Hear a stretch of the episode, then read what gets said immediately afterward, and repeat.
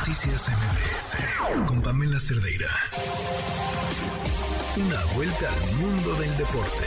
El marcador de Rosa Covarrubias en MBS Noticias. ¿Cómo estás, Rosy? Buenas noches. Ah, ¿cómo estás? Buenas noches, feliz año y por supuesto feliz año a toda la audiencia. Y ya lo comentaba Pablo, eh, pues el tema de velorio de Pelé, que ha iniciado ya el más grande para muchos y sin duda para la mayoría de las personas que, pues sí, podemos decirlo, rebasan los 70 años, que vieron jugar a Pelé, a Maradona, han visto jugar a Messi, han visto jugar a Mbappé se lo dicen, ¿no? Es el más grande de toda la historia por los títulos que ha conseguido, porque revolucionó el juego, porque antes de lo que pudieran hacer Zidane, Ronaldo, Ronaldinho, Maradona, antes de ellos estuvo Pelé y ya lo había hecho. Entonces, ahí está esa situación y precisamente sobre lo que comentó Gianni Infantino, tenemos las palabras del presidente de la FIFA, esto fue lo que dijo. Como FIFA vamos a homenajear a, a Orey como merece y uh, en este momento hemos pedido a todas las federaciones del mundo de guardar un minuto de silencio en cada partido, en el mundo entero. Vamos a, a pedir a, a, todas las federaciones en el mundo entero, 211 países, que nombran un estadio en cada país del mundo con el nombre, con el nombre de, de, de Pelé. Porque eh, creo que los jóvenes en el mundo entero, las futuras generaciones, tienen que saber y recordarse de quién era Pelé y de alegría que Pelé ha, ha dado al mundo. Y por eso creo que más importante tiene que ser un estadio, un campo donde se juega, donde se marcan goles y que los niños, las crianzas en 20, 30, 50, 100 años, cuando marcan goles en el estadio Pelé, en cualquier país del mundo, y que preguntan quién era este, este Pelé, bueno, era grandísimo uh, del fútbol que, que, nos hizo emocionar. ¿sí? Son las palabras de Gianni Infantino y no es para menos, no todos los homenajes que pueda tener o rey son uh -huh. bien merecidos. Lo habíamos platicado, Pam, cuando falleció Diego Armando Maradona. Bueno, pues el día que el día que fallezca Pelé, seguramente el, el mundo del fútbol y bueno, pues también el mundo se iba a paralizar y así fue, ¿no? Eh, el jueves pasado no había otra nota más importante que fuera Pelé y ahora, bueno, pues continuaremos con esas noticias. Por cierto, se mencionó en días pasados que Pelé había pedido ser enterrado en un panteón vertical en el piso número 9 debido a que era el número de la playera que portaba su padre cuando era jugador. Bueno, pues parece que la situación ha cambiado y los deseos de Pelé, pues van a ser un poco vulnerados porque se va a enterrar en la planta baja de ese de ese panteón precisamente para que la gente tenga pues acceso directo a eh, pues a, a donde están descansando sus restos Vamos a ver qué es lo que sucede en los próximos días. También se había mencionado que la familia de Pelé había pedido al equipo de Santos de Brasil retirar el número 10, camisa con la eh, número con el que jugó Pelé en este equipo.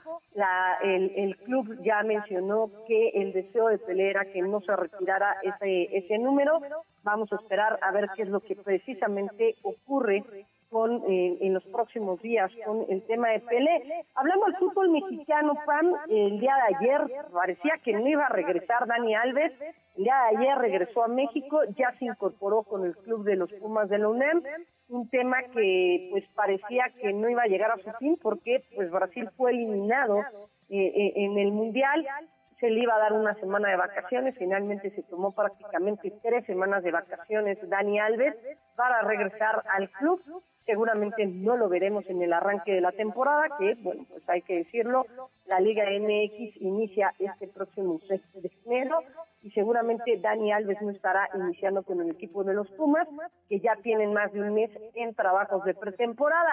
Fernando Gorriarán se convirtió en refuerzo del equipo de Tigres y habló en exclusiva para Claro Sports. Esto fue lo que dijo el nuevo jugador del equipo de la U de Nuevo León como que no me gustaba y me gustaba en realidad, porque siempre es lindo el, poder ir a jugar a una cancha llena, pero sí está, está feo tener a toda la gente en contra, ¿no? Pero, pero no, hoy tenerlo de tu lado es hermoso. Ya estoy deseando poder, poder jugar, poder ver a, a todo ese estadio lleno y, bueno, tenerlos a favor obviamente que va a ser un plus. Muchas cosas, la verdad que, bueno, primero que nada que mi familia esté bien y, bueno, en lo deportivo obviamente que, venga con muchos títulos el 2023, con, con cosas positivas, creo que, que, nos vamos a jugar cosas muy importantes el año que viene y, bueno, tenemos plantel como, como para competir y, bueno, y ganar también.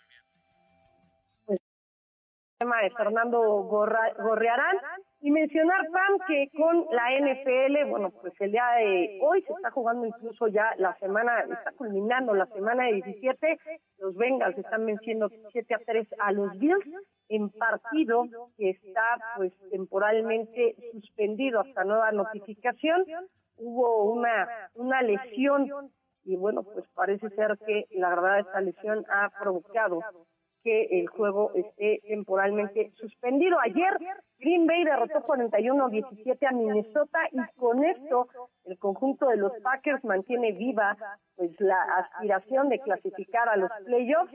Solo está peleando con el equipo de Seattle. Si Seattle pierde ante los Rams, tendrá que esperar a que Green Bay pierda o empate contra Detroit para poder avanzar. El último juego de, eh, las, de, la, de la temporada regular será entre Green Bay y Detroit. Detroit que también está a la casa del boleto para la siguiente fase, que es los playoffs.